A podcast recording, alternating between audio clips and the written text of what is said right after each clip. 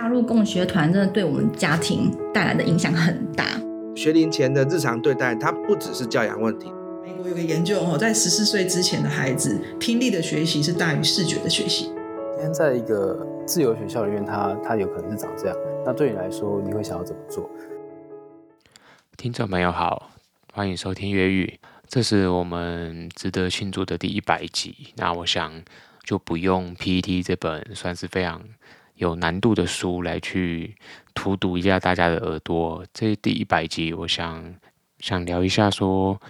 我自己在制作这个节目将近要一年半的时间了。那这段时间其实说长不长，说短不短。那从一个算是完全没有教育相关学习的一个上班族，那一路上慢慢的。自己加入一些学习团体，包括说青学团，包括增大的第四届实验教育师资培训，然后以及说我自己也买了蛮多的教育相关的书籍，去学习这块的路上，那作为节目的主持人，其实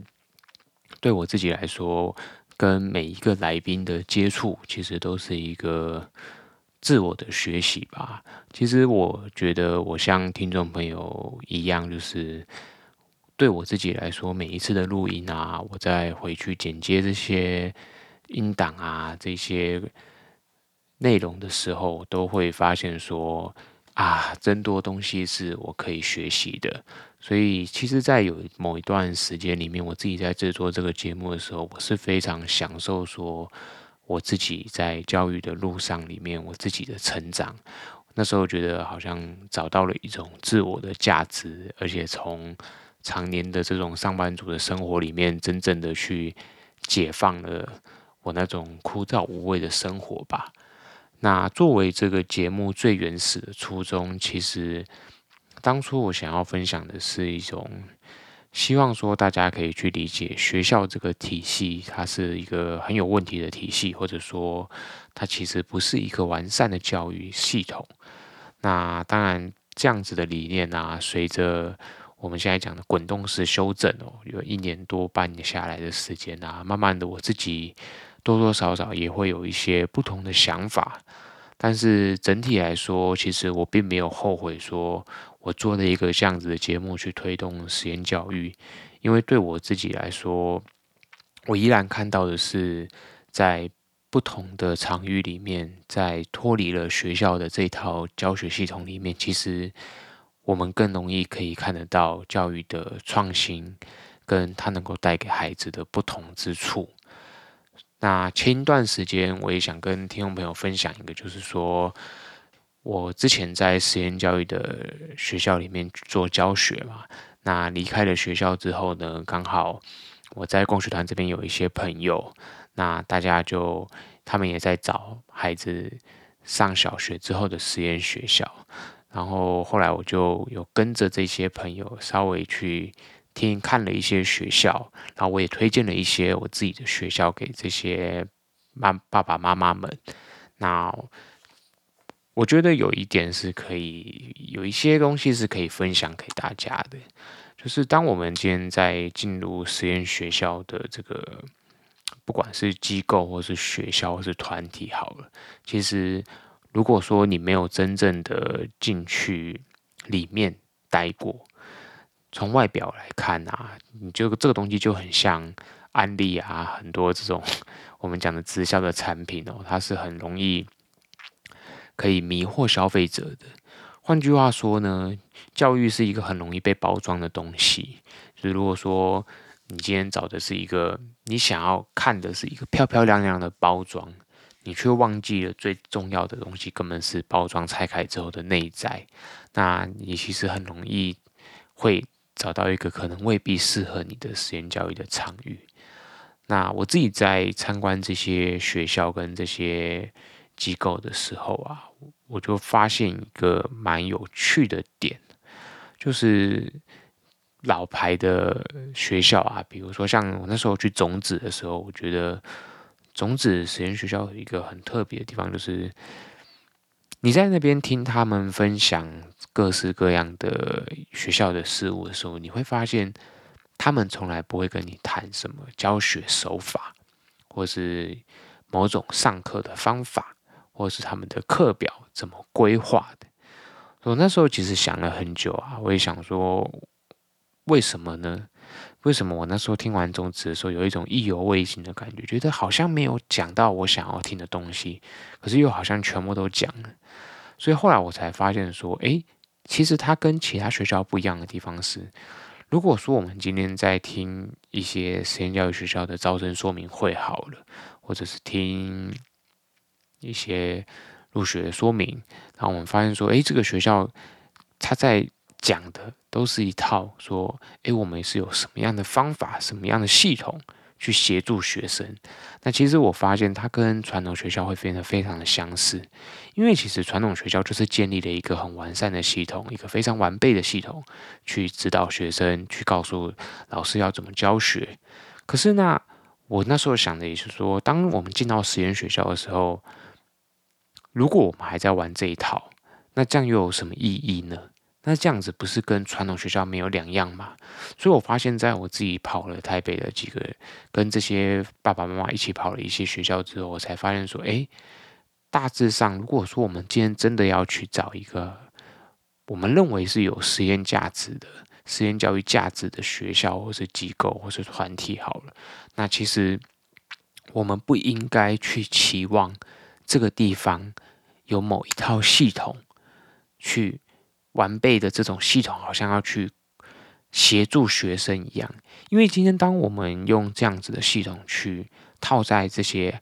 进来这个地方就读的孩子身上的时候，其实我们一定会碰到跟体制一样的问题啊。就是说，学生他可能不适合这套系统，他不适应这套系统的时候怎么办呢？到底是学校去跟着学生去协助他一起改变，还是学校会？继续使用他的那套系统来要求学生改变。我自己在听了这么几间学校下来之后，我的感想大概是这样子。所以，作为如果说父母们想要选实验教育学校的机构的这个挑选啊，我自己的个人的看法啦，我会认为说。如果说今天一个地方的说明会，他们真的讲得很有系统性的，那其实这个恐怕不会是一个很好的实验教育的场域，因为当你去强调教学手法，去强调科系的教学方法论的时候，其实讲白一点，你跟学校有什么不同呢？这是我心中的一个问号。那当然，很多家长他们追求的还是学科上面的一个。是否能够跟上体制学校的问题？我一向都是觉得像这样子的问题，其实不应该把它套在实验教育学校里面。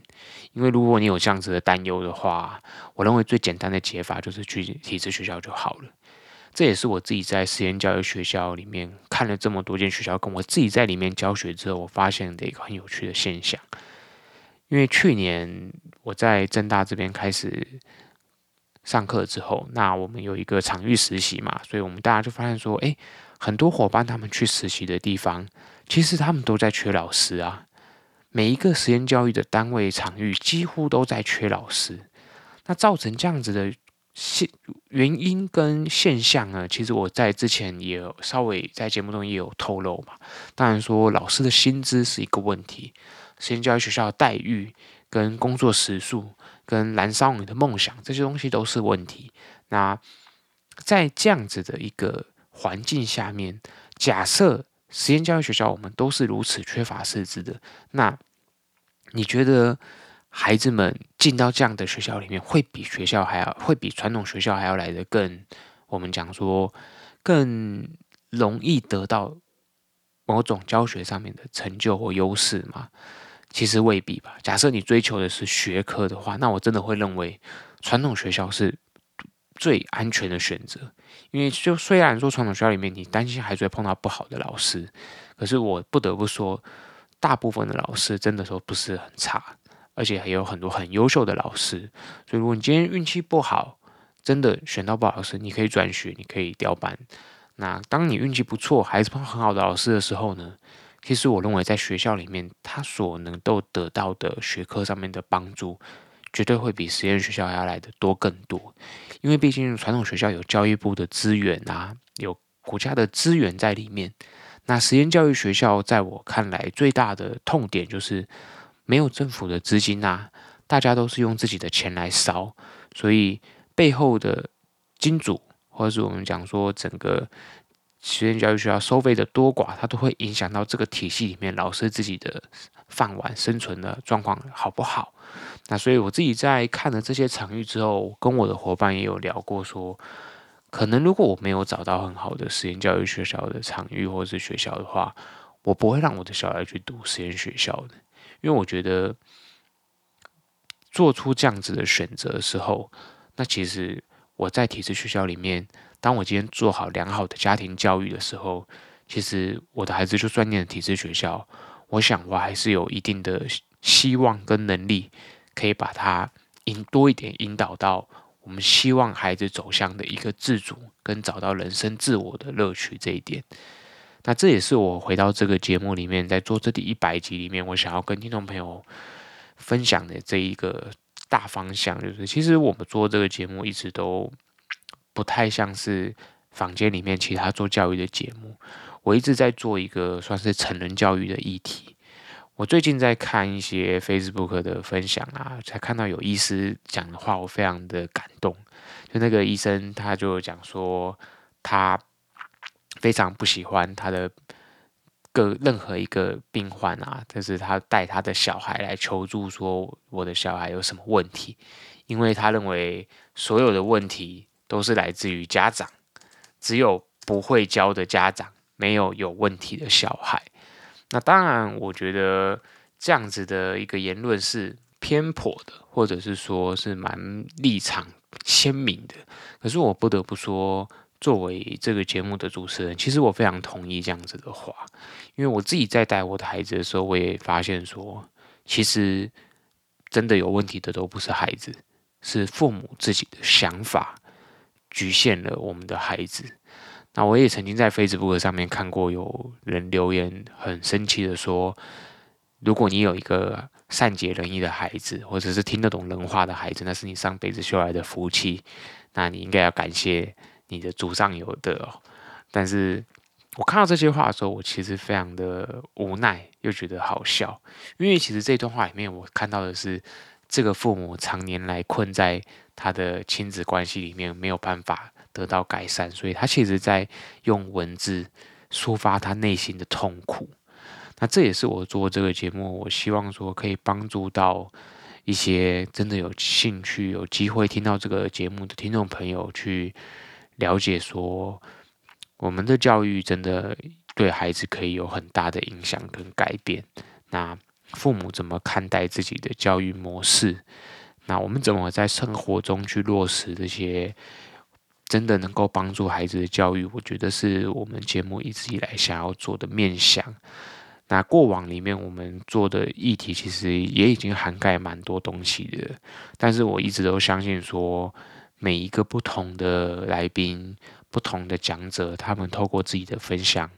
一定可以打动到不同的同温存，或者是说不同圈子的听众朋友，你们内心的那个涟漪啊。为什么会做这样子的节目？其实是因为我觉得人只有对于有趣的故事、有趣的分享、跟自己相似的经验，我们才有可能被打动。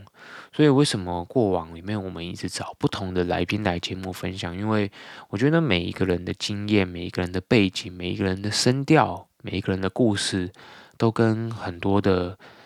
听众朋友。可能都有很大的那个相同点或不同点，可是当今天这个故事真的打动到你的时候，我觉得也许这个我们听的人就能够去开始思索，诶，是不是真的有一种可能性，我可以做出不一样的选择，跟我可以做不一样的改变？比如说，我们节目一直希望可以去让父母去消除的这种焦虑，透过不同的分享。大家能不能够去理解说，我们怎么去察觉自身的焦虑，跟诶，为什么人家可以这样子处理焦虑，而我不行呢？那我自己在做这个节目的整个历程中，我觉得我相信听众朋友应该也会发现我的立场会有一些反反复复啊。然后我也曾经很激动的在节目中批评那个新北市台北市政府的荡秋千政策这些东西。那当然，随着时间一直推演，跟我自己在教育的这条路上里面继续的学习，现在来看，我都觉得，嗯，就是当初可能过于激动了，或者是诶什么样的想法，自己会有所改变。但是我一直都相信说，我们要让下一代的孩子们更好的一个解方，我自己认为是我们成人的教育必须要能够得到一个真正的改变。当当我们不再把育儿这件事情看成是一个好像是学校老师、补习班老师或是国家他们才去掌控的这件事情，当我们能把育儿回归到家庭层面的时候，我觉得当家庭发挥了它该发挥的功用，我们能够成为孩子的庇护，给孩子需要的爱的时候，那我觉得孩子自然他们会走向一个我们不需要担心的方向。那这种方向并不是说所谓的学科，你要成为考到很好的学校啊，或是考到嗯。你要读理工科，你要学城市设计，你要学电机，你要上当律师，你要当什么？这些都不是。我觉得重要的还是孩子有没有办法在这个社会里面找到他的价值，找到他自己想要做什么事情。那这也是作为这第一百集的节目，我自己衷心的想要分享给听众朋友的。那。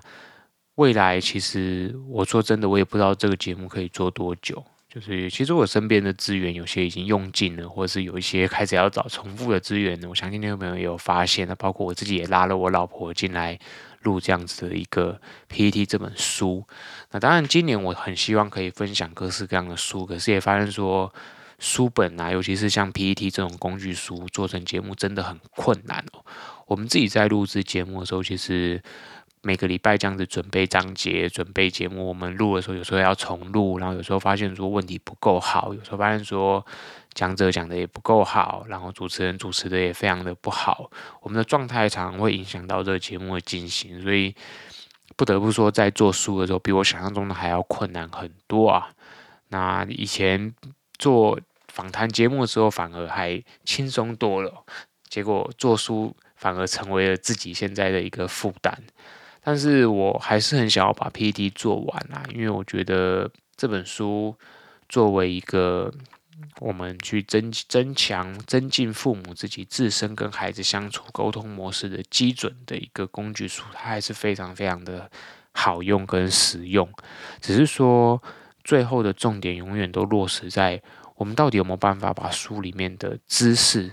书里面的技能转化为生活中我们真正在做的。这个育儿跟教养这样子的事，实力上面是我们在做这样子的书里面，我觉得是最重要的一件事情。那不论是后面我还希望再讲的一些，比如说蓝佩嘉教授的那个大家来谈品教养，那亲子化的那个全球化下面的亲子世代教养的焦虑这样子的书，或者是逃避自由，还有。我说背离亲缘，很多很多很有趣的书，其实我觉得最重要的都还是读了这些书，到底它对我们现实生活里面，我们可以从里面做什么样的改变？那我觉得这个是最困难的部分，也是我自己在学习教育的路上里面，我才真正开始发现说。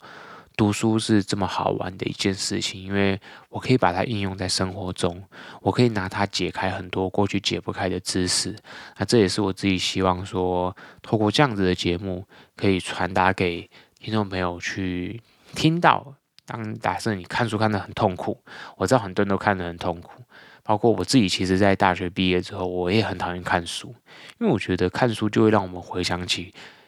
童年时代读书的。不开心的事情，但是我后来也发现，哎，没有哎，很多学霸看书还是看很很舒服啊。所以其实不舒服的是我们，是被体制淘汰的这些人，或者是被迫要去适应体制的人。那体制适应良好的人，他们可能就比较没有看书的问题。可是自己我们在别的很多场合里面也发现说，现代人台湾或者说亚洲人的看书习惯真的是相对欧美是较差的。那我觉得这也跟我们的一种唯利是图的价值是有关系的。只是在这样子的节目里面，我还是很希望说，我们可以多让听众朋友去接触一些真的很好的书，也希望说，我们透过这样子的讲书的内容，可以让听众朋友去，诶，真的觉得说买一本书来看，然后一起听，然后看看你能不能够在这里面找到一些新的乐趣。那这个大概就是一百集里面，我想我想要分享给听众朋友的东西吧。那做这一做出这一百集，其实对我来说算是一个里程碑吧。当初就觉得说做了一百集，应该好像就可以了。但现在做到一百集之后，又觉得这个节目对我自己来说也是颇有意义跟帮助，所以我还是会努力的继续做下去看看。只是能做多久呢？我也不知道，因为有些时候生活很难预料啊。我相信大家都有自己的故事、自己的工作、自己的家庭。那对我来说，这个节目是我的一个窗口吧，一个抒发口。那未来我目前手上还有一些想要邀的来宾，那这一切都很花时间，但是我也希望说，这些未来的来宾真的有机会来到我们节目中，能够分享出一些很有趣的故事，让大家觉得说，诶，教育真的是一个可以很有趣、可以很生活化的东西，而不会是我们永远要回到书里面，要回到一个很自私的教室。要回到一个老师在台上讲课，学生在下面听的这个模式。那新时代的教育里面，包括线上教育，还有各式各样的远距教学，其实教育已经开始有产生很多的变动了。那本来我在五月底的时候，军医论坛有找我去受邀参加一个他们的其中一个 session，那名称叫做自媒体经营。就是作为越狱 Podcast 这个频道里面，我到底想要分享出一些有趣的故事给大家。不过这一块因为疫情的关系，后来也推迟到可能要到八月九月了，所以跟听众朋友说声，我自己是有点失望啦，对啊，因为其实我在整理的时候发现说，诶，我是有一些东西想要讲的，那也让听众朋友知道说，我们节目。多多少少在实验教育圈有受到一些关注，非常感谢大家。因为做这样一个没有赞助商，然后常常像是在自言自语的节目里面，其实有时候我心里是蛮孤单的啦。但是这样子的孤单呢，我又是一个会去享受这种孤单的人，所以对我来说，我常常觉得，如果我没有偏离我的轨道，我在做我自己觉得有价值的事，然后是正确的事，那应该就足够了吧。很久没有这样子单一一个人 solo 来录了，那其实像最后就是说感谢听众朋友啦。那如果你喜欢这个节目，也欢迎你可以留个言让我知道，因为其实我看到每一个留言跟赞助我都会看，虽然说我是一个很玻璃心的人，但是。做节目嘛，做一个大众传播的媒体，其实我还是很希望可以得到一些大家的回馈或是支持。当然，我知道听我们节目的听众可能都是一些 现在讲开玩笑叫做死忠的，就是贴上这个标签的话也不太好。但是我自己是觉得非常感谢你们。那不论未来不知道还有谁会听得到这第一百集的节目，那这一百集真的是我们的一个里程碑。那一百完当然就是两百啦，两百可能又已经到明年后年去了，我也不知道这段时间会经历些什么。那最后就是我不会后悔推动实验教育，因为我相信它有它的价值。但是我确实的在现在这个阶段，我也希望说，也许体制内外有一天是要打破隔阂的。如果我们能够从体制内翻转教育，直接让。现有的教育里面开始融合体制外的很多很好的东西的时候，那教育其实就会有一个完完全全不同的结果跟面向出来了。那最后就是祝福说在听这个节目的听众朋友，希望说诶，大家育儿的路上少一点焦虑，少一点烦恼，那多放手，那多去理解孩子。那我相信我们都会朝一个同样的共同的目标去前进吧，那就是我们可以做我们自己，孩子也可以做他自己。那这样子的关系里面，我们才能够真正的看见说孩子的生命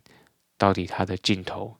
它的光辉是往哪一个方向去发展。那最后谢谢大家，我们下一集再见，大家拜拜。